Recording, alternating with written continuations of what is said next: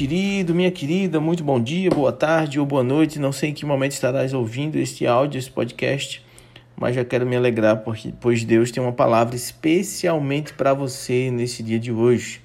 Meu nome é Charles, sou um dos pastores da Igreja Anglicana Comunhão e é uma honra compartilhar com você a mensagem que Deus tem falado ao meu coração todos os dias no nosso devocional devocional que nós é, exibimos ao vivo no Instagram todos os dias às 10 horas da manhã.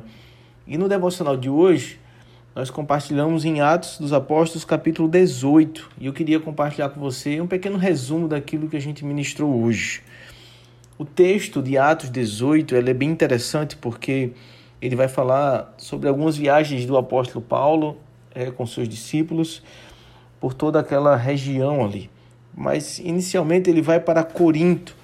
No verso 18, ou no capítulo 18, no primeiro verso, diz: Depois disso, Paulo saiu de Atenas e foi para Corinto. E ali encontrou um judeu chamado Áquila, natural do Ponto, que é a cidade ali próxima, e que havia chegado recentemente da Itália com Priscila, sua mulher, pois Cláudio havia ordenado que todos os judeus saíssem de Roma. E Paulo foi vê-los. E uma vez que tinham a mesma profissão, ficou morando e trabalhando com eles, pois eram fabricantes de tendas. Todos os sábados ele debatia na sinagoga e convencia os judeus e gregos.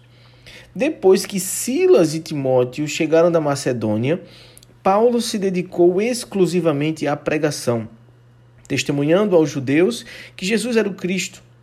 Mas, opondo-se a eles e lançando maldições, Paulo sacudiu a roupa e lhe disse: Caia sobre a cabeça de vocês seu próprio sangue, pois eu estou livre da minha responsabilidade, de agora em diante eu irei para os gentios. Então Paulo saiu da sinagoga e foi para a casa de Tício, o justo, que era temente a Deus e que morava ao lado da sinagoga. Crispo, chefe da sinagoga, creu no Senhor, ele e toda a sua casa, e os do Coríntios e os dos coríntios que o ouviram, muitos criam e eram batizados. Mas agora eu queria destacar para vocês no verso 9 como é interessante. Certa noite o Senhor falou a Paulo em visão: Não tenha medo, continue falando e não fique calado, pois estou com você e ninguém vai lhe fazer mal ou feri-lo, pois eu tenho muita gente nessa cidade. Eu queria destacar justamente isso para vocês. Perceba, o apóstolo Paulo ele estava viajando encontrou oposição entre os judeus, ele estava talvez um pouco meio triste, decepcionado, e começou a pregar para os gentios. Mas aí é interessante porque Deus intervém quando provavelmente Paulo estava pensando em desistir. Eu creio que sim, pois Deus ele interviu através de uma visão para o apóstolo Paulo, dizendo: não tenha medo, continue falando, não se cale. E é do mesmo jeito eu digo para você hoje. Se você tem testemunhado sobre a sua vida e tem encontrado oposição, eu declaro sobre a sua vida: não tenha medo, não fique calado. Se Deus lhe deu uma missão, se Deus lhe deu um chamado, não se cale, não trave, não paralise através das oposições, por conta das oposições. Sabe? Avance. Lembre-se, o texto diz no verso 10: Pois eu estou com você e ninguém vai lhe fazer mal ou feri-lo. Então preste atenção nisso. Às vezes a gente encontra oposição no meio do caminho, mas você precisa estar muito convicto do que Deus lhe chamou para fazer sabe? Vão existir oposições, mas a gente não pode desistir. A gente não pode pensar que Deus nos abandonou, nos deu uma missão e nos deixou sós. Deus, ele está conosco. Ele continua conosco. Mas sabe o que é mais interessante? É porque é, no frigir dos ovos, como a gente diria, no final das contas, todas as coisas que a gente vai fazer não tem a ver conosco, mas tem a ver com o que Deus quer. É interessante porque nesse trecho aí, no finalzinho do verso 10, ele diz o porquê que Paulo não deveria ter medo e porquê que Paulo deveria continuar falando e não ficar calado. Ele diz: Porque eu tenho muita gente nesta cidade.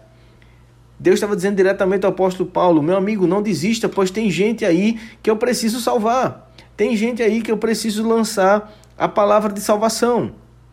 E isso certamente motivou o coração de Paulo. Paulo não desanimou, Paulo não desistiu. Paulo persistiu. Tinham pessoas que precisavam ser salvas naquele lugar. Dentre eles, Priscila e Áquila, né, que eram que foram braços direitos do apóstolo Paulo. mas tinham muitas pessoas nas quais precisavam crer. Então Paulo tinha um legado a deixar em Corinto, ao ponto que hoje temos duas epístolas de Paulo aos Coríntios. Então assim, Deus tinha um propósito. E sempre o propósito não é quem anuncia, mas é quem recebe o anúncio. Sabe, às vezes eu vou pregar em algum lugar e as pessoas dizem: "Ah, então é o pastor que vai pregar" né? Esse é o pastor ungido, esse é o cara. E, gente, pelo amor de Deus, longe de mim, primeiro, ser o cara. E segundo, que não tem nada a ver comigo, tem tudo a ver com quem vai receber, sabe? Tem tudo a ver com você. Deus tem um plano para você ouvir essa mensagem. É o receptor que importa para Deus. Sabe, eu posso ser o cara que jejua, que ora. Já aconteceu comigo, gente. Me preparei, jejuei, orei sabe? Me disponibilizei, me coloquei na brecha, fiz de tudo. Só que chegou lá, não teve o efeito que eu imaginava, sabe? Porque, enfim, é os planos de Deus, Deus sabe de tudo. E teve vezes que eu não me preparei, que talvez eu não estava, sabe, no melhor momento emocional. Mas ainda assim Deus honrou, porque tinha a ver com as pessoas que iam receber. Sabe, tem tudo a ver com quem vai receber. Mas Deus é quem planeja isso, quem vai receber. Então tem tudo a ver com Deus. E Deus é quem escolhe as pessoas que vão receber.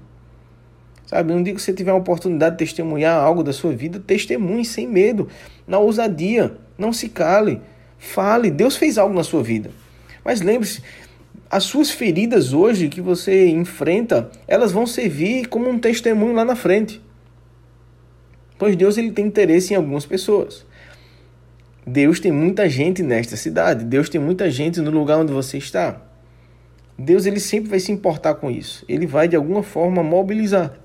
De alguma forma ele vai usar o que você está passando para alcançar outras pessoas. Sabe? É, Apolo, por exemplo, né, mais na frente no verso 24, o texto vai dizendo: Enquanto isso, um judeu chamado Apolo, natural de Alexandria, chegou a Éfeso. E ele era um homem culto e tinha grande conhecimento das Escrituras. Ele fora instruído no caminho do Senhor e com grande fervor falava e ensinava com exatidão acerca de Jesus, embora ele conhecesse apenas o batismo de João. Mas logo ele começou a falar corajosamente na sinagoga. Então, por mais que ele fosse preparado teologicamente, ele ainda era novo na fé.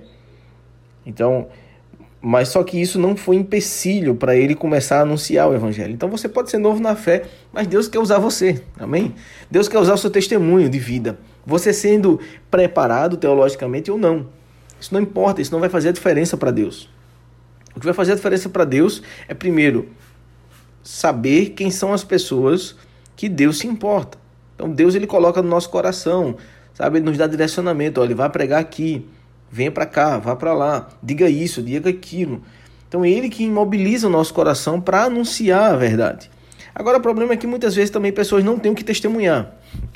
Pessoas às vezes não foram transformadas e não têm nem o que dizer. Então assim, se você foi alcançada por Jesus, de alguma forma você já tem um testemunho. Sabe, se já passou por um milagre na sua vida, você antes não podia engravidar e de repente Deus lhe deu um filho ou sei lá, você é um, um completo improvável de Deus, sei lá, um usuário de droga, ex-usuário de droga, e, e hoje você não usa mais, hoje você tem uma nova vida, você está mais do que apto para testemunhar. Então Deus ele quer usar você, você tendo conhecimento teológico ou não. O que importa é você ter, sabe, uma vida com Deus, Deus ter trabalhado na sua vida. É isso que é o mais importante, porque você vai ter alguma coisa para testemunhar. E é interessante com Apolo porque ele, não, ele tinha conhecimento das escrituras, mas ele não tinha experiências assim profundas, mas ele tinha alguma. Ele se converteu, então ele começou a anunciar. Então a gente não precisa, sabe, estar completamente preparado para começar a anunciar o evangelho de Jesus para os nossos amigos e familiares. Não. Primeiro a gente tem que começar imediatamente. E é interessante porque o texto ele continua dizendo: E logo começou a falar corajosamente na sinagoga. Quando Priscila e Áquila o ouviram, convidaram ele para ir à sua casa e lhe explicaram com mais exatidão o caminho de Deus. Então, ele primeiro foi para depois se especializar. Então, primeiro vá, para depois você ir começando a aprender. Ah, pastor, eu quero muito fazer um seminário teológico. Glória a Deus, isso é muito bom, vai ser ótimo para a sua vida. Mas isso não impede de você já anunciar agora. Então comece a fazer a obra que Deus chamou você para fazer. E depois vai se aprofundando, depois vai se especializando. Não espere, pois Jesus está voltando. E Jesus vai cobrar O que, que a gente fez com o testemunho de vida que a gente já recebeu? O que, que a gente fez com os milagres que ele nos ofereceu? O que, que ele fez? O que, que a gente fez com tudo que ele já ministrou sobre a nossa vida? Então, não seja um agente passivo, mas seja um agente ativo de Deus. Vá, pregue o evangelho a toda criatura. É assim que eu te abençoo, em nome de Jesus. Olá, se você gostou desse podcast, então essa é a oportunidade perfeita de você enviar para outras pessoas. Que tal você agora no Spotify enviar para um amigo, um familiar? Ou se você está no WhatsApp, envie no seu grupo da família. Não deixe de abençoar essas pessoas com a poderosa palavra de Deus. Amanhã tem mais. Espero ver você. Deus abençoe.